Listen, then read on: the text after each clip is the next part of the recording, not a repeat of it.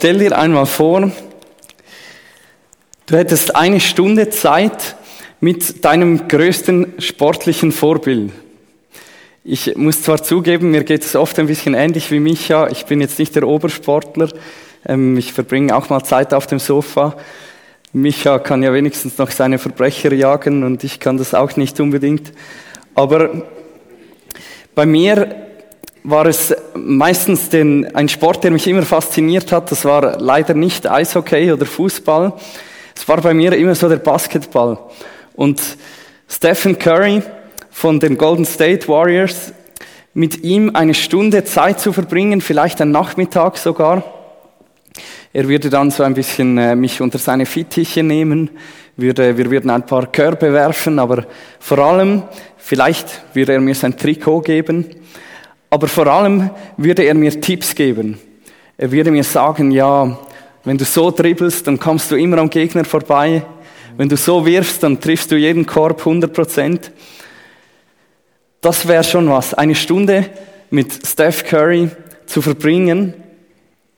Ich weiß nicht, wer diese Person bei dir ist. Aber ich stelle mir ein bisschen ähnlich die Situation vor, wenn die Jünger von Jesus zu ihm kommen und sagen, Jesus, bring uns doch das Beten bei. Lehre uns beten. Und ich denke, Jesus ist mit Abstand das größte Vorbild im Thema Gebet, das es eigentlich überhaupt geben kann. Natürlich, er, er ist Gottes Sohn und dadurch hat er eine besonders nahe Beziehung zu Gott. Aber auch in seinem Leben als Mensch auf dieser Erde hat er irgendwie immer wieder sich Zeit genommen fürs Gebet. Er hat die Nähe zu seinem Vater im Himmel immer wieder gesucht. Und seine Jünger haben das gesehen und eines Tages sind sie zu ihm gekommen und haben gesagt, Jesus, bring uns doch bei, wie man betet. Lehre uns beten. Und das ist so ein mega Vorrecht. Stell dir vor, Zeit zu haben mit dem allergrößten Vorbild im Thema Gebet und dann bekommst du eine Antwort auf diese Frage. Und die Antwort von Jesus, die kennen wir wahrscheinlich alle.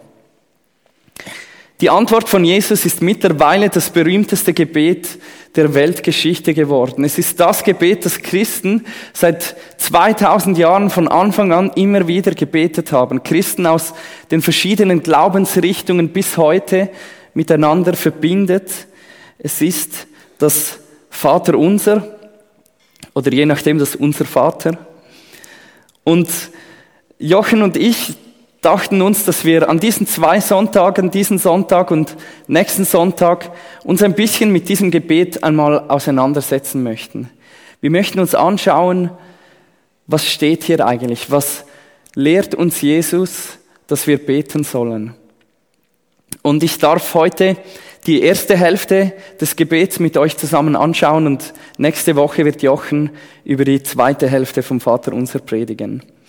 Ich möchte es so machen, dass wir uns zuerst anschauen, was eigentlich genau steht, was sind eigentlich die Worte, die Jesus da seinen Jüngern mit auf den Weg gibt. Und dann werden wir uns das angeschaut haben, auch noch zwei praktische Hinweise geben. Wie kann auch unser Gebet, unser Gebetsleben durch das Vaterunser geprägt werden. Lasst uns deshalb beginnen. Ihr findet dieses Gebet in Matthäus 6, die Verse 9 bis 13 und heute werden wir die Verse 9 bis 10 miteinander anschauen. Unser Vater im Himmel, so beginnt dieses Gebet. Unser Vater im Himmel. Das sind vier kurze Worte und doch steckt da schon unglaublich viel drin. An wen richtet Jesus sein Gebet? An den Vater im Himmel. Wenn wir heute Himmel hören, dann denken wir vielleicht vor allem an den Ort, da das große blaue Ding über uns, den Ort, wo die Flugzeuge und die Helikopter hin und her fliegen und zur Zeit von Jesus oder, oder eigentlich in der gesamten Bibel wird Himmel häufig in einem besonderen Sinn gebraucht. Einerseits zwar schon für den Himmel, einfach den sichtbaren Himmel, das, was wir über uns sehen können. Und andererseits braucht die Bibel dieses Wort Ganz besonders für den Ort, wo Gott wohnt, für den unsichtbaren Teil der Schöpfung. Und oft ist in der Bibel von Himmel und Erde die Rede. Und bei der Erde ist der sichtbare Teil der Schöpfung gemeint, der Ort, wo wir Menschen und die Tiere sind. Und mit Himmel ist oft auch der unsichtbare Teil der Schöpfung gemeint, der Ort, wo, wo Gott seine Wohnung hat, der Ort, wo, wo die Engel und die unsichtbaren Wesen wohnen. Im Psalm 2 können wir lesen, dass Gott im Himmel auf einem Thron sitzt. Und ein wenig weiter im Psalm 14, dass Gott vom Himmel herab auf die Menschen schaut, um zu sehen, wie sie leben. Und wenn Jesus jetzt dieses berühmte Gebet beginnt mit unser Vater im Himmel, dann schwingt damit etwas mit. Es schwingt mit diese Vorstellung, dass Gott Autorität hat, dass Gott Macht hat, dass Gott im Himmel auf seinem Thron sitzt und über die ganze Erde eigentlich der König ist. Gott hat Autorität, Gott hat Macht über alles, was wir sehen, auch über uns. Gott ist im Himmel. Aber Jesus betet, unser Vater im Himmel unser Vater im Himmel. Hinter Vater steckt wahrscheinlich wieder das aramäische Wörtchen Abba. Vielleicht erinnert ihr euch, wenn ihr beim Gemeindeweekend dabei wart, haben wir das gemeinsam gesungen. Abba, Abba, du bist aus für mich. Dieses Wörtlein Abba, man hört es eigentlich schon ein bisschen, dieses Wörtlein hat ein kleines Kind zu seinem Vater gesagt. Abba, Papa. Und Jesus lehrt seine Jünger mit diesen Worten, zu dem Gott, der Autorität hat, der im Himmel wohnt, der seinen Thron im Himmel hat, zu dem Gott dürft ihr Vater sagen. Zu dem Gott dürft ihr Papa sagen. Und in diesen Worten bringt Jesus eigentlich zwei krasse Gegensätze zusammen. Auf der einen Seite, dass Gott im Himmel ist, dass er Macht und Autorität hat und auf der anderen Seite, dass er Vater ist, dass er unglaublich nahe ist, dass er uns liebt und kennt, so wie ein Vater sein Kind kennt. Und ich glaube, Jesus deutet hier etwas an, das erst später so richtig klar werden wird. Jesus deutet an, dass durch ihn, durch Jesus Christus, Menschen Gottes Kinder werden können. Und ich glaube, wie das möglich ist, haben zu diesem Zeitpunkt auch die Jünger noch gar nicht so richtig begriffen. Wie das funktionieren kann, dass Menschen Kinder vom lebendigen und mächtigen Gott werden können durch Jesus. Es braucht zuerst, dass Jesus seinen Auftrag vollendet. Es braucht dafür ein Opfer, um für die Sünde der Menschheit zu bezahlen. Es braucht jemanden, der den Weg von der Menschheit zu Gott wieder frei macht. Und dieses Opfer für die Sünden der Menschen muss gleichzeitig selber Gott sein, weil kein Mensch so rein ist, kein Mensch so ohne Fehler und Sündhaftigkeit ist, dass er diese Schuld bezahlen kann. Und Paulus erklärt später in seinem Brief an die Galater, Jesus Christus hat genau das getan. Gott ist Mensch geworden, um uns zu erlösen. Gott ist Mensch geworden, um diese Trennung aufzuheben. Durch Jesus Christus ist für uns bezahlt und durch Jesus Christus können wir Kinder Gottes werden. Und Gott hat uns den Geist geschenkt, der sagt, aber lieber Vater. Und all das wird angedeutet in diesen vier kurzen Worten, mit denen das Gebet beginnt. Unser Vater im Himmel. Unser Vater im Himmel, geheiligt werde dein Name. Ja, was bedeutet dieser Satz? Ich glaube, er ist nicht ganz einfach zu verstehen. Was heißt das? Geheiligt werde dein Name. Ich habe mir überlegt, ob ich schon einmal irgendwann in meinem Alltag das Wort heiligen benutzt habe. Ich konnte mich nicht erinnern. Es ist nicht ein Wort, das wir regelmäßig so im Alltag verwenden. In der Bibel ist es ein wichtiges Wort und es ist ein Wort, das eigentlich bedeutet, etwas wird für Gott besonders herausgenommen oder etwas wird vorbereitet, damit dass es in Gottes besondere Nähe kommen kann. Zum Beispiel sagt Gott im zweiten Buch Mose an einer Stelle, ich will mir Aaron und seine Söhne heiligen, damit sie mir als Priester dienen. Und damit sagt Gott eigentlich, ich nehme diese Familie und ich sondere sie aus, dass sie in meine besondere Nähe kommt. Das bedeutet heiligen. Aber was bedeutet es dann, wenn wir sagen, geheiligt werde dein Name zu Gott, wenn wir das beten? Eigentlich könnte man ja sagen, das ist ja sowieso schon der Fall. Gottes Name ist ja schon heilig. Er gehört ja schon besonders zu Gott. Er ist schon besonders nahe bei Gott. Wieso sollten wir das eigentlich beten? Ich glaube, wenn wir beten, geheiligt werde dein Name zu Gott, dann geht es nicht so sehr um etwas, das mit diesem Namen passieren soll, sondern mehr um etwas, das in uns passieren soll. Und vielleicht kann uns hier ein Vergleich helfen. Vielleicht kennst du den Unterschied zwischen einem Mikroskop und einem Teleskop. Ein Mikroskop ist dazu da, um Dinge, die in Wirklichkeit ganz winzig klein sind, wie zum Beispiel Blutkörperchen oder Bakterien, um diese Dinge viele Male zu vergrößern, so dass wir sie mit unseren Augen sehen können. Ein Mikroskop nimmt Dinge, die winzig klein sind, sozusagen macht sie groß und nimmt sie nahe an uns heran. Ein Teleskop hat eine andere Funktion. Ein Teleskop ist da für Dinge, die riesig und gewaltig sind und die gleichzeitig sehr weit von uns entfernt sind. Dinge, die wir mit bloßem Auge nicht oder nur schlecht sehen können. Und ein Teleskop holt diese Dinge in unsere Nähe, so dass wir sie sehen können. Ich glaube, dass wenn wir beten, geheiligt werde dein Name zu Gott, dann ist dieses Gebet, hat so ein bisschen die Funktion von einem solchen Teleskop. Wir bitten, Gottes Name ist sowieso schon heilig.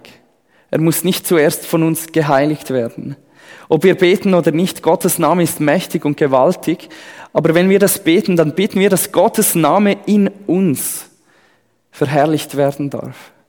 Dass, dass sozusagen Gottes Name, der gewaltig und groß ist, in unsere Nähe irgendwie kommen darf. Wir beten vielleicht ungefähr, Gott, bitte schenk, dass wir kleine Menschlein zu deinem gewaltigen Namen und Wesen in das richtige Verhältnis kommen dürfen. Bitte schenk, dass wir verstehen dürfen, wer du bist, dass wir dich kennenlernen dürfen und dass wir dir, dass wir dich ehren dürfen, dass wir dir Worship singen dürfen, dass wir dich so ehren können, wie du es verdienst. Was genau soll hier geheiligt werden? Gottes Name soll geheiligt werden. Und vielleicht erinnert ihr euch, wie wir dieses Jahr begonnen haben. Ich glaube, es war sogar unsere erste Predigtserie in diesem Jahr. Gott hat einen Namen. Und etwas, was wir, was wir da angeschaut haben, ist, dass der Name in der Bibel etwas Besonderes ist. Dass der Name in der Bibel oft etwas aussagt über das das Wesen einer Person, über den Charakter einer Person. Und ein Theologe, Kevin de Young, hat geschrieben, Gottes Name ist die Summe von allen seinen Wesenszügen und Werken. Wenn Gottes Name geheiligt werden soll, dann geht es um Gottes innerstes Wesen, es geht um Gottes Charakter, es geht darum, wie Gott wirklich ist. Und wenn wir das beten, wenn wir beten, Gott, geheiligt werde dein Name, dann sagen wir mit anderen Worten, Gott, wir bitten dich, dass die Menschen dich so erkennen dürfen, wie du wirklich bist. Und wir bitten dich, dass die Menschen dich so verehren dürfen, wie, du, wie, es, wie es dir gebührt, wie du es verdienst. Und wir bitten dich, dass du mit uns anfängst, dass wir dich wirklich kennenlernen dürfen und dass wir dir die Ehre dir geben dürfen, die du verdienst und darauf unser Leben ausrichten. Unser Vater im Himmel, geheiligt werde dein Name, dein Reich komme, dein Wille geschehe, wie im Himmel so auf Erden.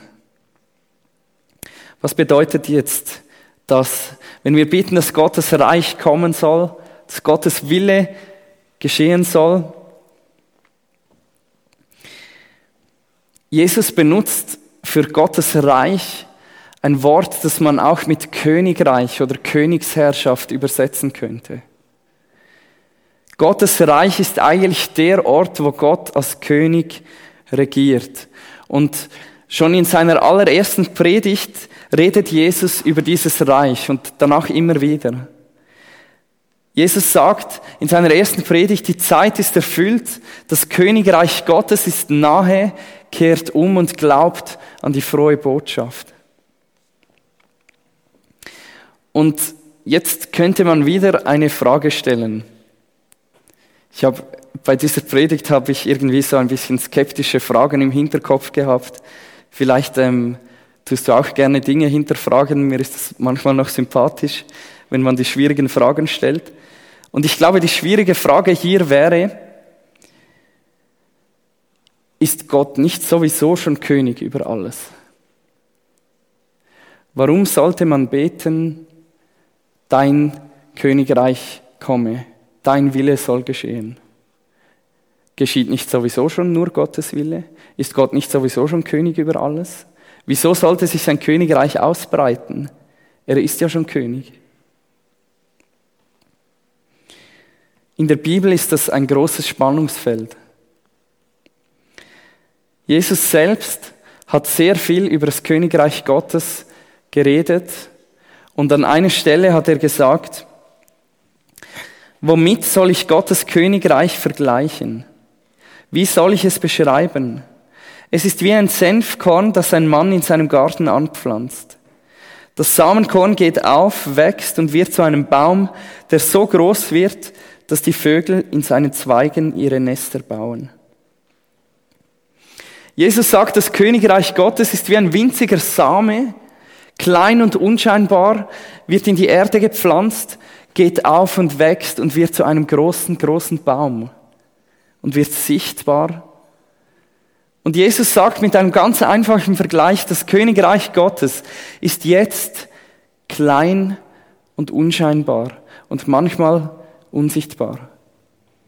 Aber eines Tages wird es für alle sichtbar sein. Und Jesus sagt sogar, eines Tages wird es nur noch dieses Königreich geben. Die Bibel macht kein Geheimnis daraus, dass es noch Mächte gibt, die sich gegen Gottes Königreich auflehnen. Sie spricht zum Beispiel von dem, dem Teufel, Gottes Widersacher. Sie spricht von bösen Geistern, die sich gegen Gott auflehnen. Aber nicht zuletzt auch wir selber. Immer dann, wenn ich sage, Gott, ich weiß genau, dass du das nicht willst, was ich jetzt tue, aber ich mache es jetzt trotzdem. Immer dann, wenn ich sage, Gott, eigentlich ist mir schon klar, dass das falsch ist. Aber jetzt möchte ich mal König sein für eine Minute. Immer dann, wenn wir selber unser, unser kleines Königreich bauen und manchmal schnell und manchmal erst nach langer Zeit merken, eigentlich ist das nicht so das Wahre. Eigentlich ist Gott der wahre König. Und eigentlich weiß er ganz genau, was er tut. Wieso also, wieso beten wir, dein Reich komme, dein Wille geschehe, wie im Himmel so auf Erden? Ich glaube, aus zwei Gründen können wir das von ganzem Herzen beten. Einerseits erinnern wir Gott daran, was er selber versprochen hat. Gott hat versprochen, eines Tages wird alles Böse beseitigt sein. Eines Tages wird es nichts mehr geben, das sich gegen Gottes Herrschaft auflehnt und das wird ein Reich des Friedens sein. Es wird ein Reich des Glücks sein. Es wird ein Ort sein, wo der Löwe und das Lamm nebeneinander liegen können. Und wir beten, Gott, bring uns dieses Königreich. Bitte bau dieses Königreich. Und der zweite Grund ist, wir beten damit auch, Gott, dein Reich komme, nicht mein Reich. Gott, dein Wille geschehe, nicht mein Wille. Ich will dir gehorsam sein und ich will das tun, was du sagst.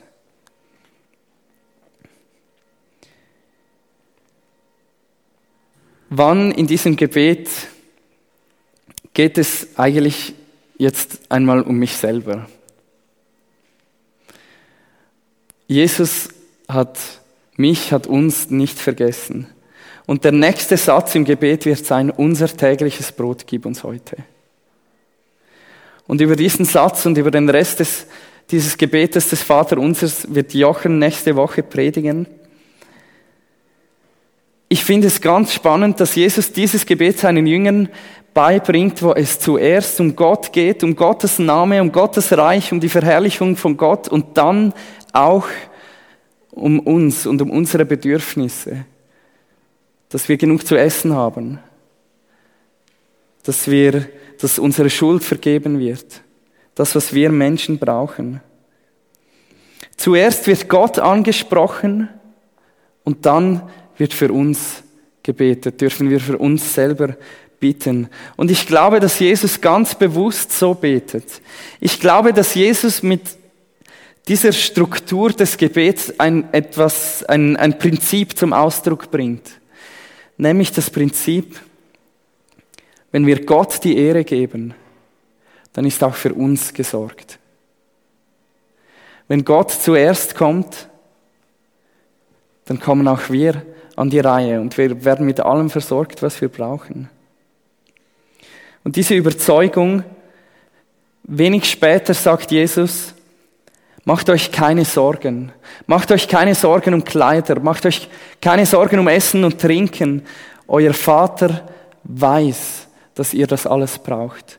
Trachtet zuerst nach dem Reich Gottes und nach seiner Gerechtigkeit und Gott wird euch mit allem anderen versorgen. Gott wird euch alles geben, was ihr nötig habt.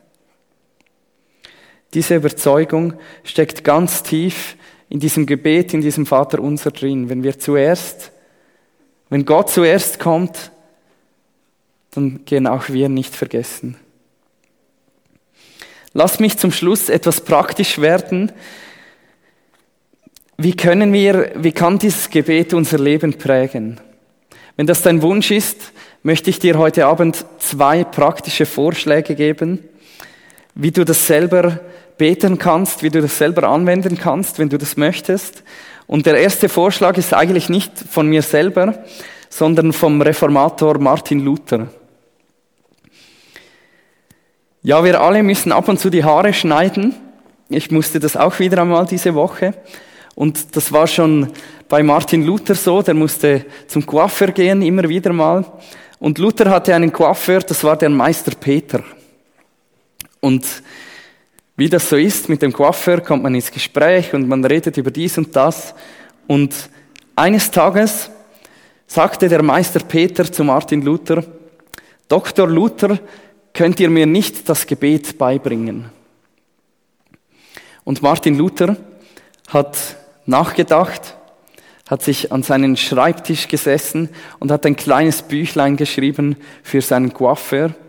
Und es gilt heute als eine seiner persönlichsten Schriften, wie man beten soll für Meister Peter den Barbier. Luther macht darin einen Vorschlag. Er sagt, nimm das Vaterunser und bete es zuerst einmal im Wortlaut. Also einfach so, wie man es auswendig lernt. Und dann nimm noch einmal die einzelnen Bitten des Vaterunsers und bete sie so, wie es für dich selber, wie es dich selber betrifft. Zum Beispiel, unser Vater im Himmel. Gott, ich danke dir, dass du mein Vater bist. Auch wenn du der Gott bist, der über Himmel und Erde regiert, du wohnst im Himmel auf einem Thron und doch bist du mein Vater und mir sehr nahe. Ich danke dir dafür. Und dann die nächste Bitte und immer so weiter durch das ganze Gebet hindurch. Ich habe das selber ausprobiert in den letzten Wochen, so ein bisschen als Vorbereitung auf diese Predigt, habe regelmäßig versucht, so zu beten und mir ist etwas passiert, das habe ich gar nicht erwartet. Ähm, wenn ihr das Gebet kennt, dann wisst ihr, es kommt vergib uns unsere Schuld, wie auch wir vergeben unseren Schuldigern. Und dann habe ich das so gebetet und mir nichts weiter dabei überlegt, also mal eben schon überlegt. Und plötzlich sind, als ich gebetet habe und vergib uns, ähm, wie auch wir vergeben unseren Schuldigen, da sind mir plötzlich Namen in den Sinn gekommen, wo ich dachte, aus, aus längster Vergangenheit, wo ich dachte, ach, das ist schon lange abgehakt. Da, da habe ich längst vergeben. Und ich habe plötzlich gemerkt, nein, da ist noch irgendetwas so am Rumoren. Und ich, ich habe diese Namen vor Gott hingelegt und gesagt, ja, ich, ich möchte denen wirklich vergeben. Es ist zwar schon irgendwie 15 Jahre her, aber ich, ich möchte wirklich vergeben. Und ich habe da eine mega Freiheit erlebt in den letzten paar Wochen. Und äh, ich habe nicht damit gerechnet. Ich habe das jetzt nicht irgendwie mega darauf abgesehen. Aber ich möchte deshalb ganz besonders dich dazu ermutigen, das einmal auszuprobieren. Vielleicht ist es bei dir ein anderer Punkt in diesem Gebet. Das ist die erste Möglichkeit.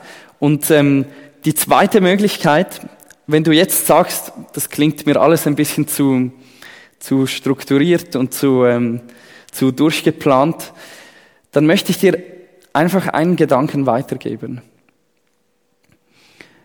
Wenn du zuerst Gott die Ehre gibst, dann ist auch für dich gesorgt. Und ich möchte dich ermutigen, das einmal in deinem Gebet so anzuwenden. Dass wenn du betest, dass du zuerst Gott einfach einmal die Ehre gibst und sagst, danke, danke für alles, du bist groß, du bist mächtig. Und dann auch für deine eigenen Bedürfnisse betest. Das, das dürfen wir. Gott kennt uns, er, er liebt uns, er möchte unsere Bedürfnisse stillen. Aber ich glaube, es kann uns manchmal helfen, einfach zuerst an, an ihn zu denken, an seinen Namen, an sein Reich, an seine Herrlichkeit und dann an uns selber zu denken. Dazu möchte ich dich ermutigen und ähm, ich glaube fest, dass du genau das entdecken darfst wenn du, du wirst nicht vergessen gehen. Jesus sagt, euer Vater im Himmel weiß, was ihr braucht. Er weiß, dass ihr das alles braucht, Essen, Trinken, alles andere. Du wirst nicht vergessen geben. Dein Vater weiß, was du brauchst. Jetzt haben wir viel gehört über dieses Gebet, über das Vater unser. Ich fände es schön, wenn wir es jetzt noch zusammen beten könnten und ich möchte euch bitten, dazu aufzustehen. Die Band darf gerne schon nach vorne kommen.